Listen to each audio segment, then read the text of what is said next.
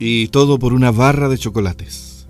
En 1945, Percy Spencer, un operario autodidacta que trabajaba en la Rayton Corporation en Estados Unidos, estaba visitando un laboratorio de la empresa en que se trabajaba un proyecto de investigación acerca de radares.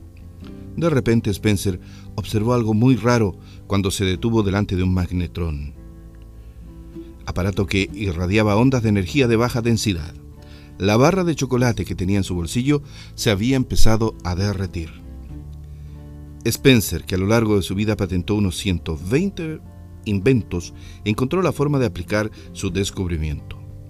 Como resultado de su simple experimento, Spencer y la empresa Rayton desarrollaron el primer horno de microondas, que pesaba el primero 350 kilos, tenía una altura de 2 metros y se vendió en 5 mil dólares y todo por una barra de chocolates.